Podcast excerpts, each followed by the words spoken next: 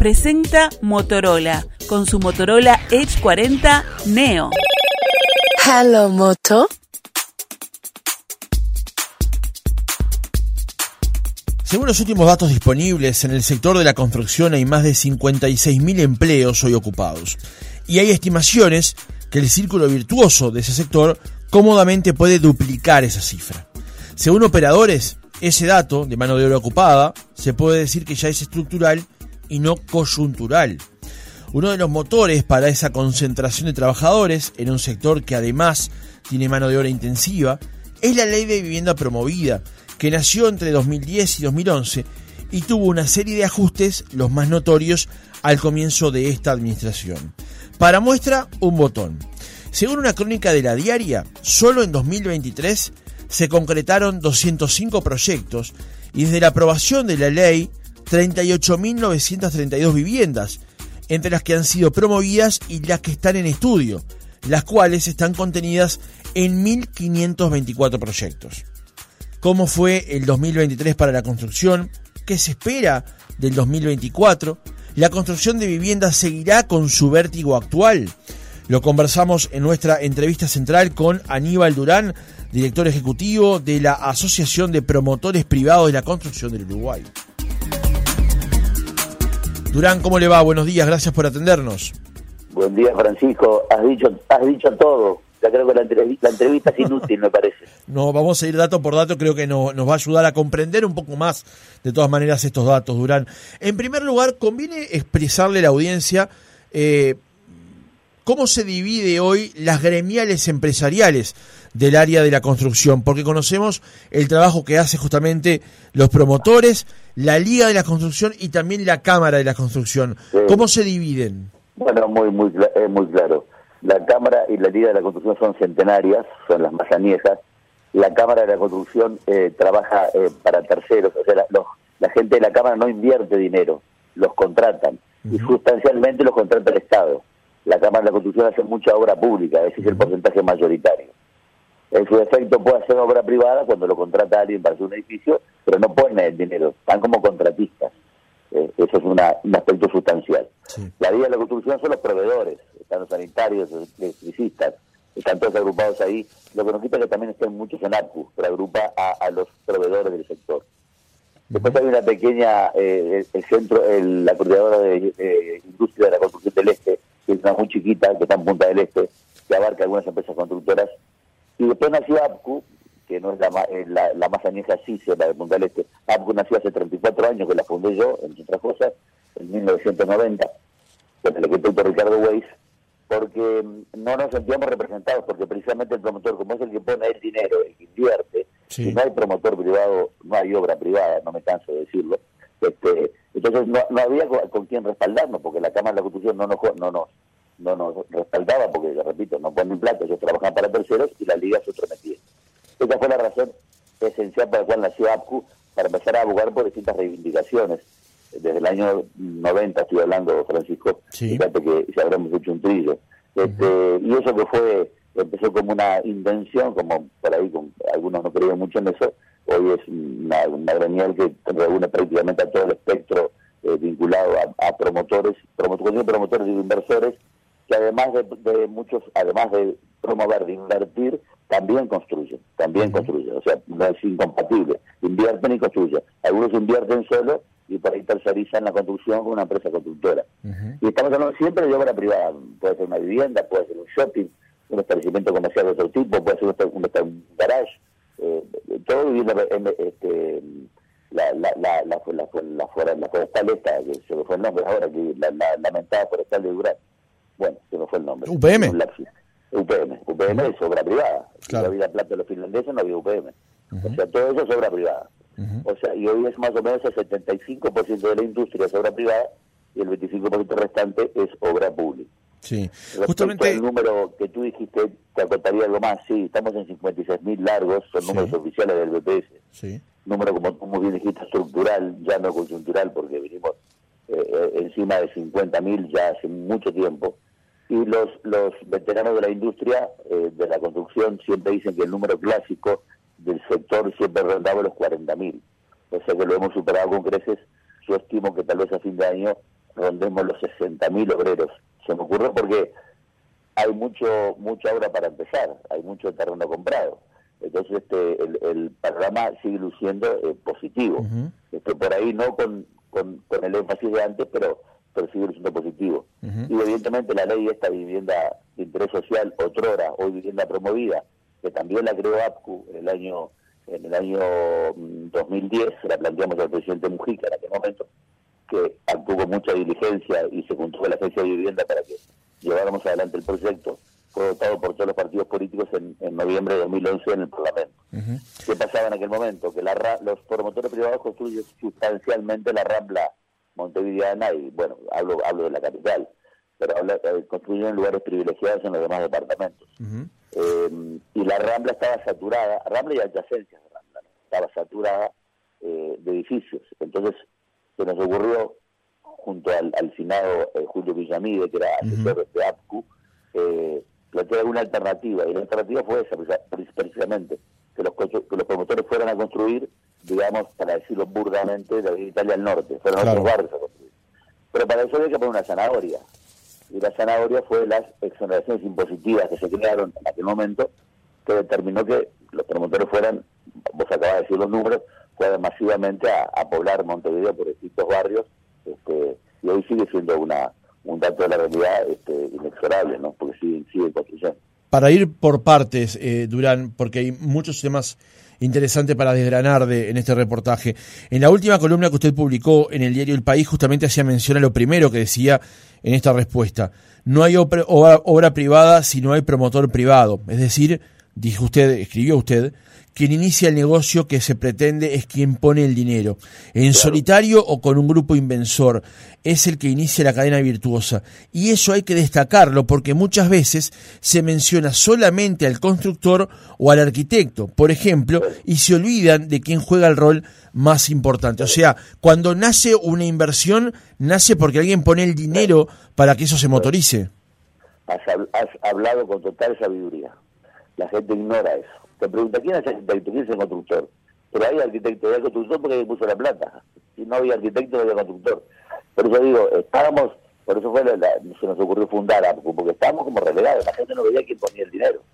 Y te repito, el, el, el, promotor en la mayoría de las veces también construye, invierte y construye, por ejemplo, un edificio que es lo más lo más lo más común en los promotores privados son edificios tanto bien promovida como megaproyectos como ninguna de las dos posibilidades, otro tipo de edificios más chicos, este, que lo, construyen acá en la costa montevideana. Pero se está construyendo mucho en Maldonado, mucho en Paysandú, mucho en Canelones, este, hay, hay, hay, hay un aspecto bárbaro. Y algo, algo no sé si si puedo seguir hablando o tú querés ir preguntándome.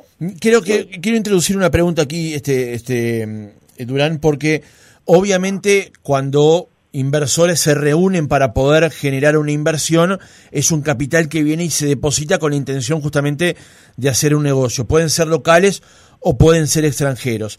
Ayer hicimos una entrevista aquí con un integrante de KPMG que destacaba el clima de negocios en Uruguay, o sea, las facilidades y la seguridad jurídica, las certezas macroeconómicas que hay en el país para que inversores se puedan radicar. ¿Cuánto inciden estos factores en que Uruguay sea una plaza de recepción de inversiones vinculadas en este caso a la construcción? Pero es decisivo, es decisivo y lo veo en los, los cientos y cientos de argentinos, chilenos que se han, se han apersonado a APCU, a la gremial, buscando información, porque tienen precisamente total certeza de que eh, aquí es un país que brinda confianza, y no estoy hablando de este gobierno, hablo en términos, es una impronta del país, es brindar confianza. Entonces las reglas de juego no se cambian, se sabe acá que los promotores son muy muy del palo, son muy de, de, de, de invertir en lo que ellos hacen, en lo que ellos aman, hay promotores de cuarta generación, de Calle Francisco de cuarta generación, y se sabe fehacientemente que el edificio empieza y termina. No existen aquellos esqueletos de otrora, de la década del 80, que había esqueletos a veces por todos lados, donde el promotor no era del palo y lo dejaba, no tenía plata y lo terminaba. No pasa, no viene pasando ya desde hace décadas que no pasa.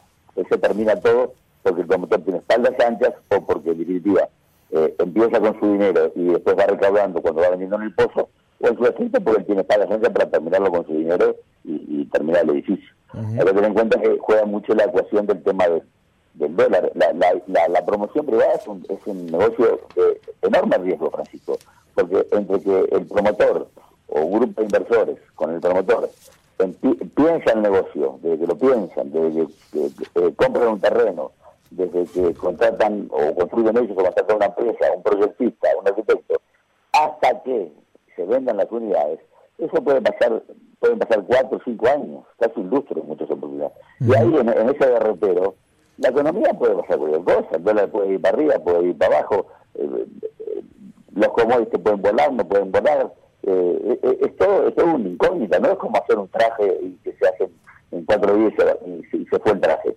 no quiero ser peyorativo con los, con los astres pero es un dato de la realidad que es un negocio de sumo riesgo la, inversión en construcción. O sea, hay que amar mucho lo que se hace para invertir, para invertir, repito, en algo que uno está el socaire de lo que pase con la economía. Entonces, este, este, esta economía tan volátil que vivimos en el mundo no es un tema fácil. Pero hay mucha gente, eh, ahora con este dólar que no nos está sirviendo, que está eh, no está vendiendo, está construyendo, tiene espaldas anchas para seguir invirtiendo y construir edificios, y está esperando terminarlo para, si el dólar se acomoda un poquito más hacia arriba, ahí en ese momento vender. Es una posición, es una constante. Claro. Pero muchos me han dado, me han, me han dicho eso, no, yo me quedo quietito, voy a seguir construyendo, y cuando llegue el momento, veremos cómo está el dólar, vendo o espero, o, por ahí arriendo y no vendo. Tienen las distintas alternativas.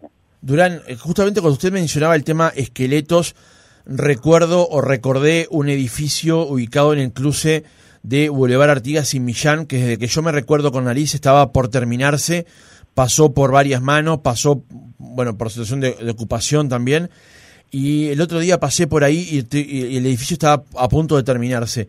Digamos, ese, ese escenario donde las obras se comenzaban y quedaban inconclusas por falta de dinero, por falta de recursos, ¿eso ya es historia del pasado? Sí, absolutamente, pero eh, sobre todo eh, ese ejemplo que contás, es porque es, gente que, ama este oficio. cuando pasa algo de eso, es una golondrina que, que, empezó en la construcción o invirtió en la construcción porque circunstancialmente se y lo hizo. Y después ya, si sirve de vender pan, se va a vender pan. Entonces, hoy incluso en APCU, cuando empieza gente a asociarse, le, le un poquito de teoría en ese sentido. Si es un hombre del palo o es un hombre que, que viene porque está en tan buen momento y le sirve, y a veces evaluamos su ingreso no, o no su ingreso, porque por ahí tiene alguna dificultad y pasan esas cosas de que lo deja a mitad del camino del edificio porque no, le, no, tuvo más dinero, y eso es una mala propaganda para todo el gremio. Y, somos muy celosos de la honorabilidad del tema, muy celosos de guardar mucho mucho respeto para con el usuario, y además como en país, como en país, que es esencial. Este, por eso digo que el promotor empieza y termina siempre, por ahí puede dilatar un poquito la construcción por alguna circunstancia X, pero eh, normalmente se termina en tiempo y forma. Pero ahí hay, hay, hay eventualidades como lluvias, como paros, que, eso siempre dificultan este, una, una obra y eso son avatares del juego que están están, están este, arriba de la mesa. Pero normalmente sí, hay, hay, hay, muchas hay mucha seriedad. En la tal, yo le digo a los... Yo voy a hablar con un chileno eh, que me llama por teléfono y le digo, eh, pueden venir con los ojos cerrados porque aquí lo que vaya a comprar los tres apartamentos lo que compras acá se te termina sin ningún tipo de duda. Este, claro, nosotros siempre decimos, no siempre yo pongo la metáfora de, los parroquianos y los cantineros. Los parroquianos serían los que vienen a invertir y comprar un apartamento y los cantineros serían los promotores, los que invierten en el edificio. Claro. Lo que más tenemos nosotros son parroquianos, gente que venga a comprar apartamentos, porque cantineros en, promotores hay muchísimos, tanto uruguayos como de otra, de otra, de otra nación, argentinos, por supuesto, luego chilenos.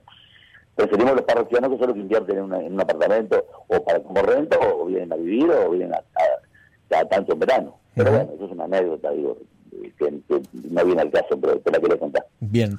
Durán, como usted decía y escribió en la última columna de en el diario El País, los eh, viejos promotores constructores de la construcción siempre mencionaban que había en el orden de 40.000 obreros vinculados a este sector. Usted comentaba más temprano en este reportaje que sobre fin de año estima se pueda llegar a 60.000 y hoy hay consolidados en el entorno de 56-57.000. Eh, el gran dinamizador para llegar a esos 20.000 trabajadores más en el sector ha sido la ley de vivienda promovida o de vivienda de interés social, como se la llamó originalmente?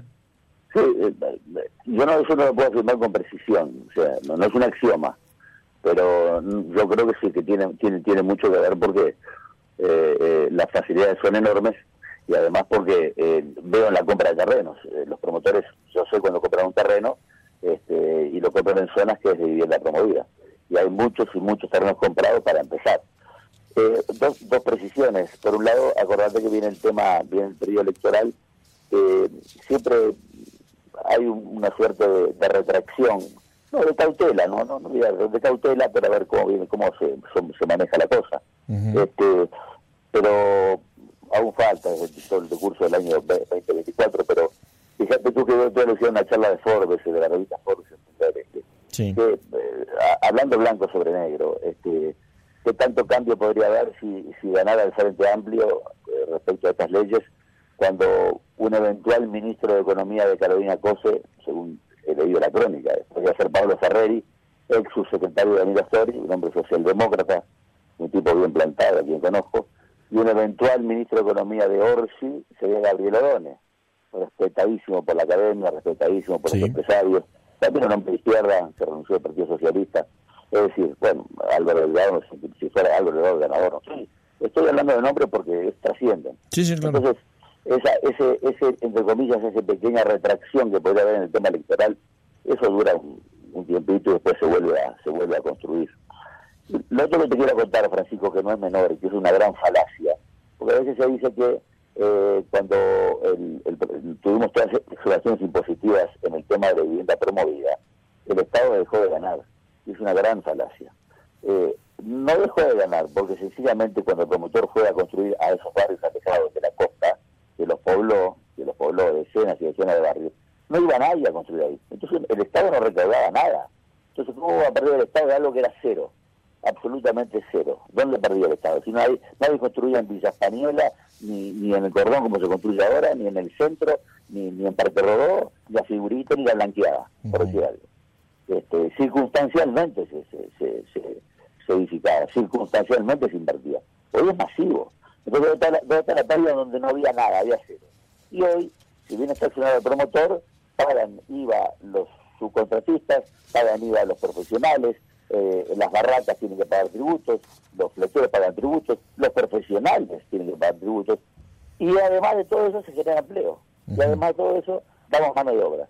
Entonces, quiero desmentir categóricamente esa, repito, esa falacia que dice que el Estado pierde dinero con la ley de autonomía. Al contrario, el Estado gana en todos sentidos. Por eso yo siempre hablo y me gusta la frase, el círculo virtuoso de la obra. Es un círculo virtuoso por donde se le mire. Es todo un ganar-ganar por, por todos lados.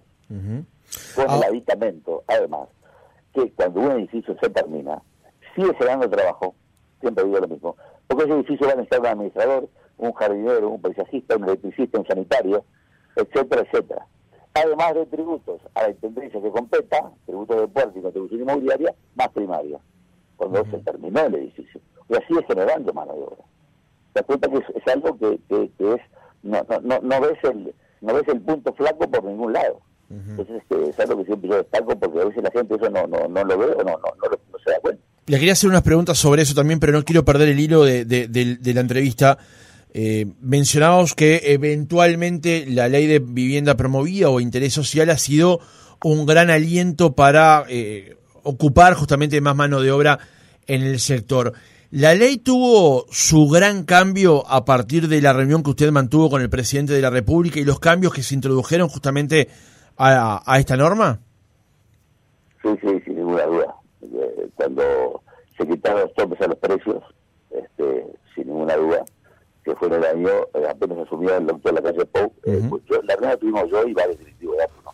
la, Se quitaron los topes a los precios en por ahí por abril del 2020, que determinó que otra vez, porque hubo una fuente de retracción, porque había topes a los precios creados en el año 2017 por lo que llamamos Frente Amplio.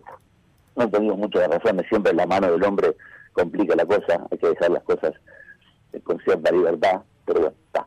Y cuando le, explicamos al doctor Lacalle, presidente electo, el tema, lo primero que hizo en abril de 2020 fue, mediante decreto, eh, sacar los, topes a los precios, que era, es un tema de oferta y demanda. Nadie se va a hacer el vivo porque mira para el costado y hay otro que está haciendo lo mismo. Y donde quiera ofrecer mucho, donde quiera pedir mucho, el otro no va a vender y va a vender el otro. Y así se vende, y así se vende sin solución de continuidad, se vende. Por algo, los números que dijiste hoy tú al principio, Sí. 30.000 y pico de viviendas entre construidas y entregadas, lo que está hablando de, de, de- de- de la bonanza de todo esto. Y por algo siguen comprando terreno a esos efectos. Que sí, la, lo- lo- lo- lo- la intervención del, del gobierno en ese aspecto fue, fue decisiva. Eh, quiero ser justo, como digo eso, también digo que fue estuvo muy diligente el presidente Mujica en el 2010, cuando le llevamos la propuesta y también actuó con enorme diligencia, la vio, la entendió y enseguida se comunicó con la Agencia Nacional de Vivienda de aquella época que presidía Carlos Mendive, que me gusta destacarlo, que actuó también con mucha celeridad. Y estuvimos todo el 2011 trabajando con Carlos Mendive, con la agencia APCU y la agencia, hasta que llegó el proyecto al, al Parlamento. Digo, para todas las cosas en sus justos términos. ¿no? Está bien. Eh, Durán, más allá de las eventuales oscilaciones que por año pueda tener este proceso, él mismo, ¿usted le encuentra que tiene un techo en función de, bueno, la- las características de nuestro país, de nuestra ciudad de Montevideo? ¿Tiene techo el proceso de vivienda, de, vivienda promovida? Sí, es una buena pregunta. Eh, sucede que, que la gente está invirtiendo mucho en vivienda, ¿no? Este, no ya, por ejemplo, no usuario final, sino mucho inversor que hay que después alquila. Lo que ha determinado que la, la- haya mucha oferta de alquileres y lo que ha determinado también que los alquileres hayan descendido un poco, porque al haber tanta oferta han descendido. Entonces, no me animo a decir que hay un techo, este, porque todavía quedan barrios por conquistar y sobre todo no hay techo en el interior. Cuando que Montevideo tampoco hablo de saturación, de mucho menos, hay, hay mucho por hacer, pero en el interior está empezando a, a buen ritmo. Eh, Canelones y Maldonado eh, están construyendo mucho, Paysandú constru- construye mucho, pero está empezando, eh, el otro día me decía Carlos Moreira, intendente de Colonia, que en Colonia hay terreno comprado por argentinos para empezar vivienda promovida. Lo mismo que otro día me decía en Río Negro, intendente de la Flux, algo similar en Río Negro. En fin, yo creo que las perspectivas son halagüeñas. Montevideo no le veo a corto plazo el techo ese mentado, no le veo. Y lo otro que te, te quiero acotar es que también para- con, la, con el Ministerio de Vivienda estamos trabajando en el plan Entre Todos, que, que se refiere también a vivienda promovida, pero para gente de deciles más bajos, de ingresos más bajos. Donde ahí también, el, el- por ahí los barrios son más alejados, están más lejos, están más hacia el oeste, pero donde hay viviendas, se entregan viviendas dignas y con un precio más acorde.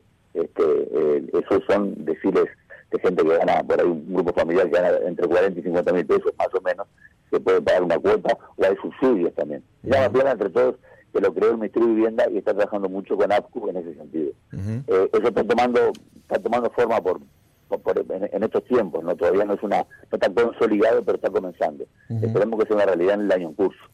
Durán, los colegas de la diaria, en particular el colega Camilo Salvetti, eh, hizo una crónica el pasado 9 de enero que introdujo también otra mirada sobre el tema de la ley de vivienda promovida. Y allí señala que un quinto de las viviendas que se este, construyeron en Montevideo están ubicadas en el barrio Cordón y la mayoría son de un solo dormitorio. Y es más, el 65% de las obras de vivienda promovida se han hecho en Montevideo. Estos son sus propias palabras para esta crónica. Teniendo en cuenta justamente estas características, donde eh, más de la mitad se construye en la capital, un quinto de la construcción va a un solo barrio y la mayoría son de un solo eh, dormitorio la- las viviendas construidas. ¿La ley necesita de alguna actualización? Pero, pero no, eh, a priori diría que no, Francisco, este, no. O- o, se, se ha flexibilizado mucho ahí en distintos aspectos. Por ejemplo, antes no se permitía hacer este de, de- el- el- el edificio, tenía que tener, no, no, no emitían monoambientes, por ejemplo, dentro de la ley, hoy el 25% de los monoambientes entran en el tema de, de las facilidades de la ley. Este, pero te quiero decir algo, de un dormitorio, la mayoría porque es lo que requiere la gente. Hay un tema, hay estudios de marketing que así lo demuestran, gente que se independiza de su hogar paterno o gente que se divorcia, o lo que fuere, y, y, y, y se- y se- quieren un dormitorio, pa- pagan menos gastos comunes y pagan menos precio del apartamento. De la realidad. Cordón es un barrio ubicado estratégicamente, este, lleno de barcitos y restaurantes, hay que recorrerlo al lado del Parque Rodó, al lado de Positos y del centro, y la gente va a Cordón. ¿Cómo, ¿Qué se hacer contra eso? Si la gente lo que quiere es Cordón. Pero no, no disminuye un ápice la blanqueada, o el barrio La Figurita, o el barrio Reus, o el barrio Sur, o el Parque Rodó. El, Cordón sí, se lleva la mayoría, sin ninguna duda, pero no sé dónde está la, la fustigación, donde está el, tema, ¿sí? es lo que prima, seguramente lo que prima. Y lo de un dormitorio te lo expliqué, ¿por qué pasa eso? Y la gente que vive en el cordón, de acuerdo también estudios relevados, es gente joven, sustancialmente joven, que se han independizado, o gente que viene del interior a estudiar, y que presiden en esa zona, pero además le queda cerca de las facultades que andan circundando por ahí. Porque tal vez cuando el nombre originalmente se constituyó con ley, eh, ley de vivienda de interés social, capaz que hubo un cierto grado de confusión con respecto a qué decil a qué deciles apuntaba la construcción de estas viviendas, porque le menciono un mensaje que llega vía WhatsApp eh, del oyente cuyo teléfono termina en 028 que dice, buen día, mucha vivienda promovida, carísima para el comprador, un negocio para la constructora y afines. Promovida para ellos, el Estado gana y el ciudadano a vivir alquilando, dice el oyente. Eh, bueno, el, oyente creo que se precipita un poco, pero al margen de eso, el nombre está, eh, está mal puesto. Eh, nosotros nos equivocamos en el nombre. Porque primero la vivienda siempre es de interés social, sea la vivienda que sea, es de interés social. Sí. Pero claro, la gente ahí pensó, pensó, bueno, esto para gente de deciles bajos, y no era la intención. Siempre fue, cuando pensamos la ley, fue para gente de deciles de 7, 8, que gente que gana en torno a 80, 90, 100 mil pesos. Esa siempre fue la idea originaria. Y vaya que tuvo éxito, pruebas al canto, ¿no? En lo que se ha construido. O sea que por eso, por ahí nosotros, eh, nuestro error eh, fue el nombre que le dimos ahí, seguramente con el gobierno y con la agencia de vivienda, con la vivienda de interés social. Te repito, siempre hay interés social la vivienda, pero en este caso la gente lo malinterpretó y pensaba que la gente para eh, vivienda para gente con recursos más bajos. No fue la intención de esta ley, de ninguna manera fue, de, repito, decirles importantes, siete, ocho. Este, o sea, gente que gana un dinero interesante. Esa es la primera acotación. Y la segunda acotación viene, respecto a lo que dice el oyente, en este plan entre todos que estamos trabajando, donde ahí sí, también en la ley de vivienda promovida, donde hay exoneraciones fiscales, se está trabajando en deciles más bajos, más acorde a gente, a gente más menos pudiente, con ingresos familiares de 40 50 mil pesos. Eh, Durán, eh, una última pregunta. Eh, hay una nota de los colegas de, Radio Monte Carlo de, este mes de enero que dice tras las obras eh, de UPM y del ferrocarril central hubo una caída de 10.000 puestos en el trabajo de la construcción. Usted el comienzo del reportaje daba otras cifras. Eh, ¿Cómo espera que sea este 2024 para la construcción, teniendo en cuenta la vivienda, pero teniendo en cuenta, como usted también mencionó, otro tipo de obras que se van a desarrollar en el país a lo largo de este año teniendo en cuenta, sí, el factor electoral, digamos. Sí, el, tema de que hubo una merma en la, cantidad, en la cantidad de obreros la, descarto porque el EPS nos dice lo contrario. Sube mes a mes la cantidad de obreros. O sea que eso, terminó UPM, no están bien, falta el tren, pero terminó UPM y sigue el número para arriba. ¿Qué, qué explica eso? Porque la, la parte de, de infraestructura de caminería no demanda mucha mano de obra, demanda la vivienda mano de obra y eso de la vivienda promovida, los megaproyectos, que son inversiones más altas. Hay, por megaproyecto hoy la inversión es 4 millones de dólares. Hace falta, y hay, también hay exoneraciones fiscales, y eh, se hace, no, hay problema de zona, se hace en cualquier lado, pero es una inversión un poco más importante. Eso también fue, lo trabajamos con la COMAP, con la Comisión de Aplicaciones, y el Ministerio, que depende del Ministerio de Economía.